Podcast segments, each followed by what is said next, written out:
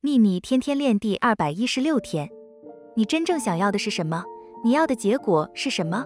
你的工作是坚持你想要的结果，并感觉到那个结果庞佛现在就在这里，那是你的工作。至于它会如何出现，是宇宙的工作。很多人都在这里犯了错，一直试图找出如何做到。这里提供一个简单的例子：有个人想去念一所昂贵的大学，所以试着找出如何得到上那所大学所需的钱。但是最终的结果是要上大学，那个人就必须聚焦在进入那所大学，那就是他的工作。把焦点放在结果上，然后让宇宙运用它的无限多种方式使其发生。愿喜悦与你同在，朗达·拜恩。